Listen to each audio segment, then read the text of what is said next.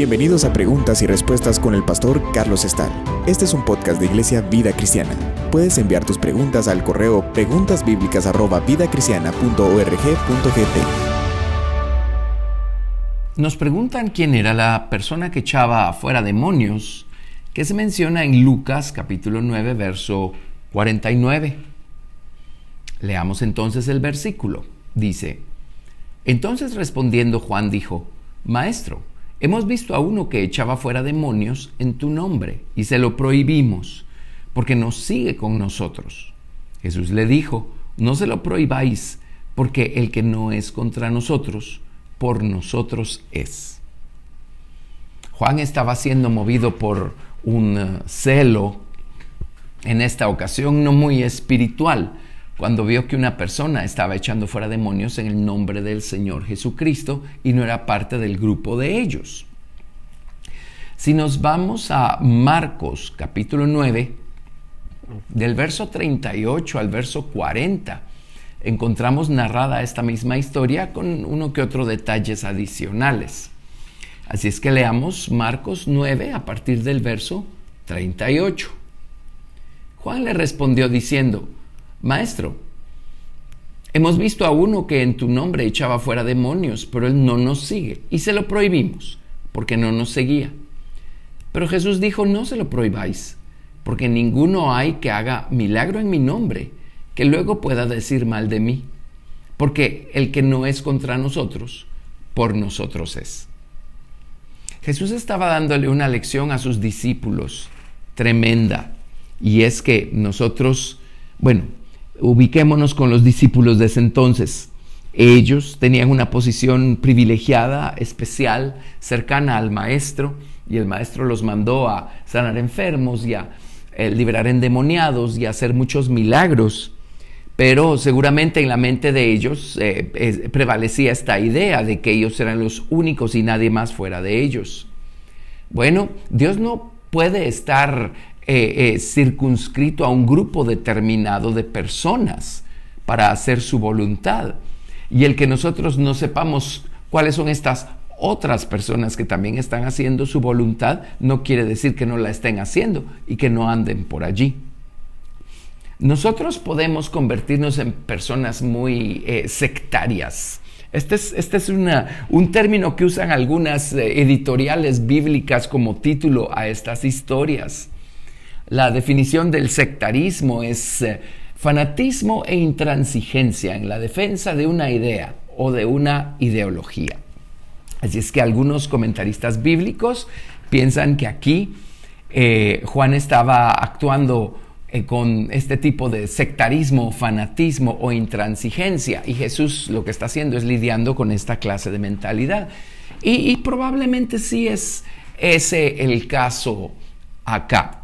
El hecho es que Dios tiene a mucha gente en muchos lugares haciendo su voluntad y haciendo cosas maravillosas.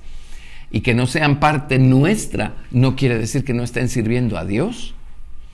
Hay, iglesias a las que Dios ha bendecido mucho con un entendimiento muy especial, muy alto y profundo de algunas porciones de su palabra. Y, estas, iglesias, estos grupos, y esta es obviamente la tendencia humana, ¿verdad? El orgullo humano está involucrado, pero estos grupos tienden a pensar que ellos tienen la exclusividad del conocimiento y del entendimiento de ese un principio. Y tenemos que ser muy cuidadosos porque al final a lo mejor hasta estemos justificando nuestra mala conducta diciendo, sí, pero yo conozco estos principios, yo, yo manejo estos principios, yo manejo estas teorías. Ajá, de acuerdo.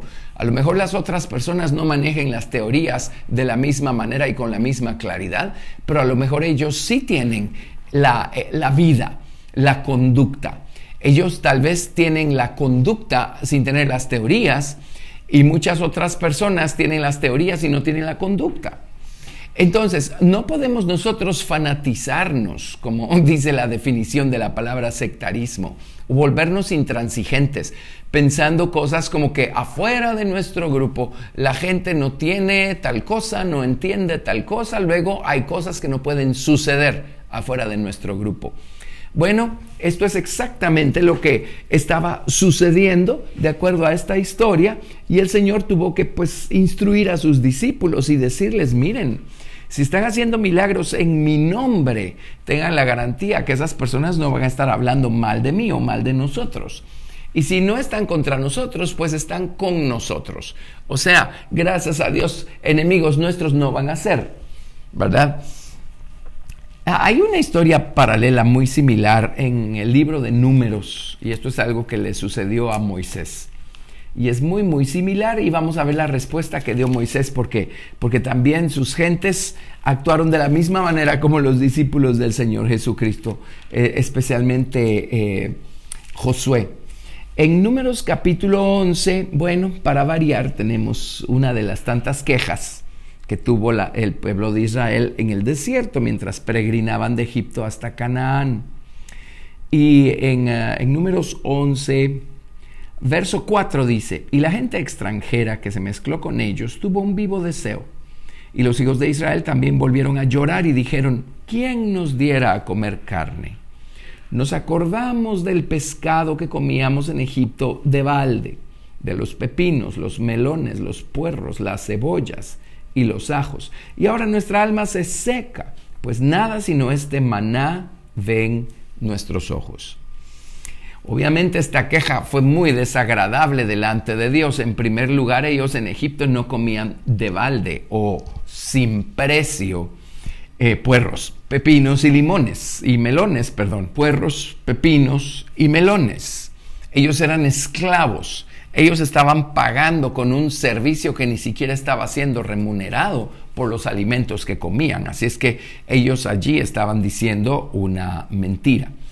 Y luego estaban menospreciando la manera milagrosa como Dios eligió sustentarlos a lo largo de su trayectoria por el desierto.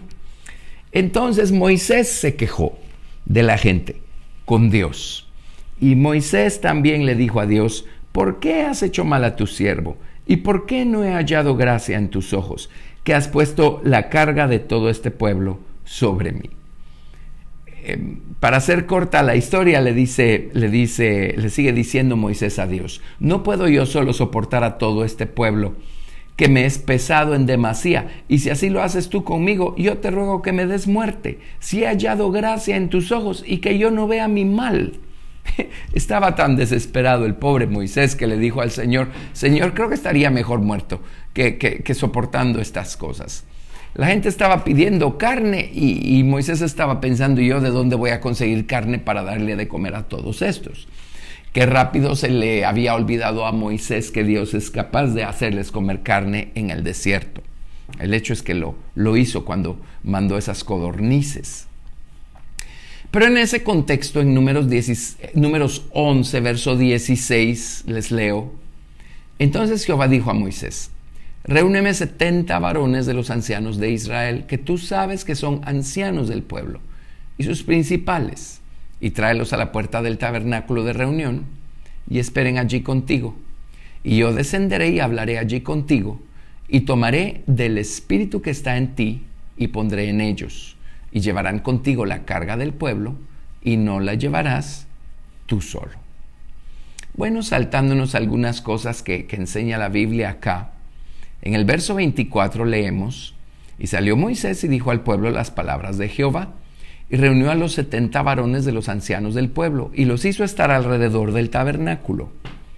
Entonces Jehová descendió en la nube y le habló y tomó del espíritu que estaba en él y lo puso en los setenta varones ancianos. Y cuando posó sobre ellos el espíritu, profetizaron y no cesaron. Y habían quedado en el campamento dos varones, llamados el uno Eldad y el otro Medad, sobre los cuales también reposó el espíritu. Estaban estos entre los inscritos, pero no habían venido al tabernáculo, y profetizaron en el campamento. Y corrió un joven y dio aviso a Moisés y dijo, Eldad y Medad profetizan en el campamento. Entonces respondió Josué, hijo de Nun, ayudante de Moisés, uno de sus jóvenes, y dijo, Señor mío, Moisés, impídelos. Y Moisés le respondió, ¿tienes tus celos por mí? Ojalá todo el pueblo de Jehová fuese profeta, y que Jehová pusiera su espíritu sobre ellos. Y Moisés volvió al campamento, él y los ancianos de Israel.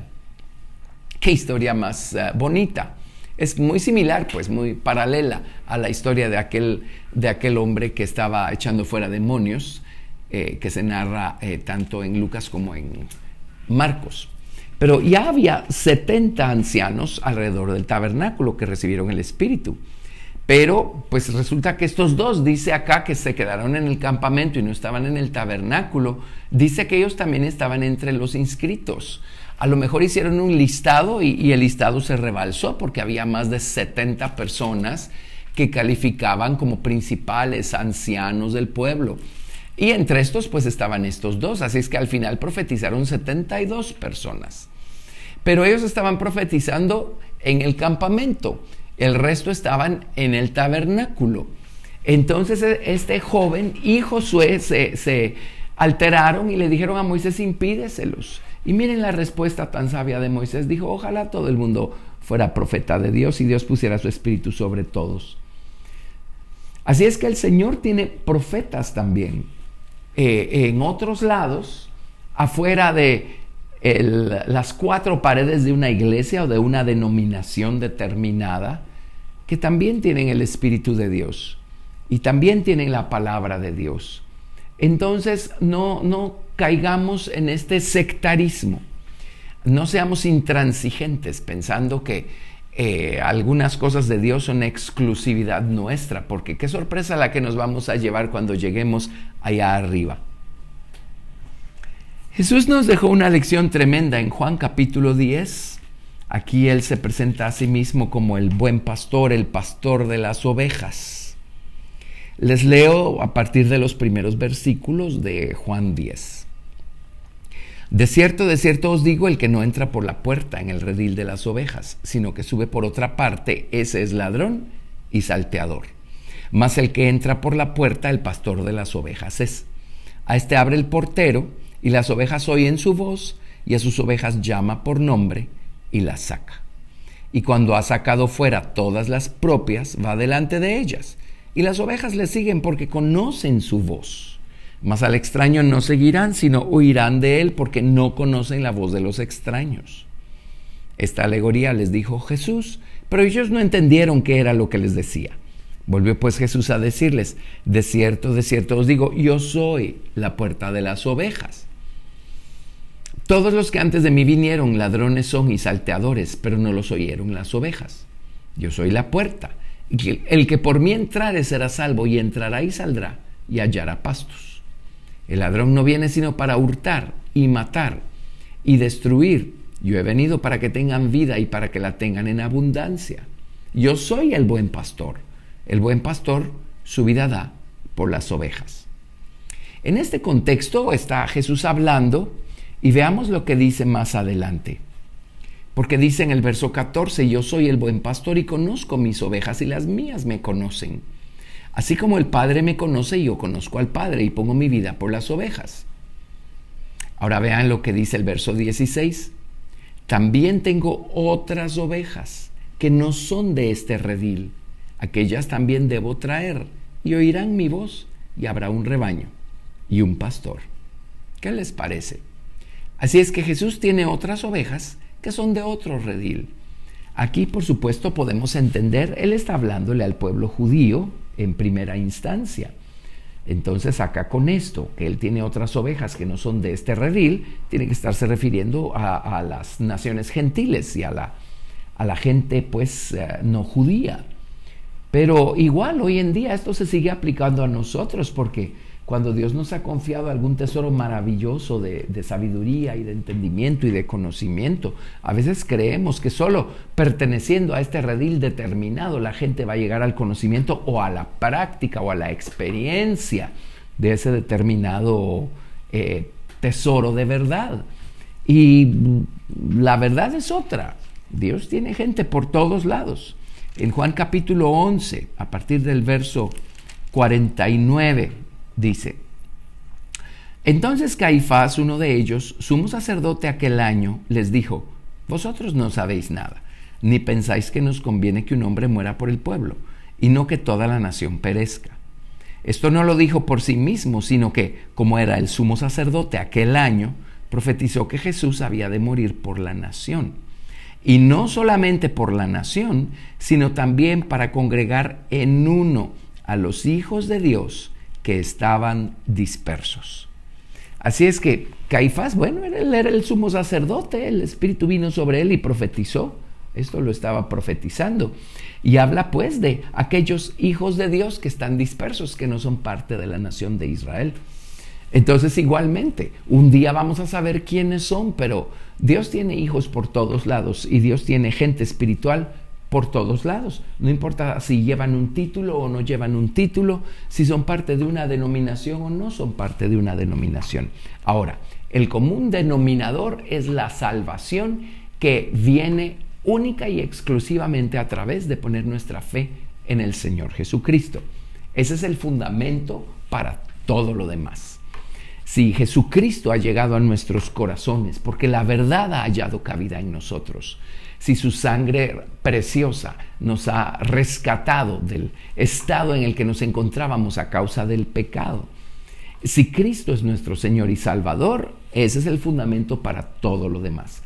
Partiendo de allí, Dios tiene gente por todos lados que no va a llevar un título denominacional encima, pero que a lo mejor tiene hasta una mayor espiritualidad que aquellos que se creen a sí mismos muy espirituales por pertenecer a esta o a esta otra denominación.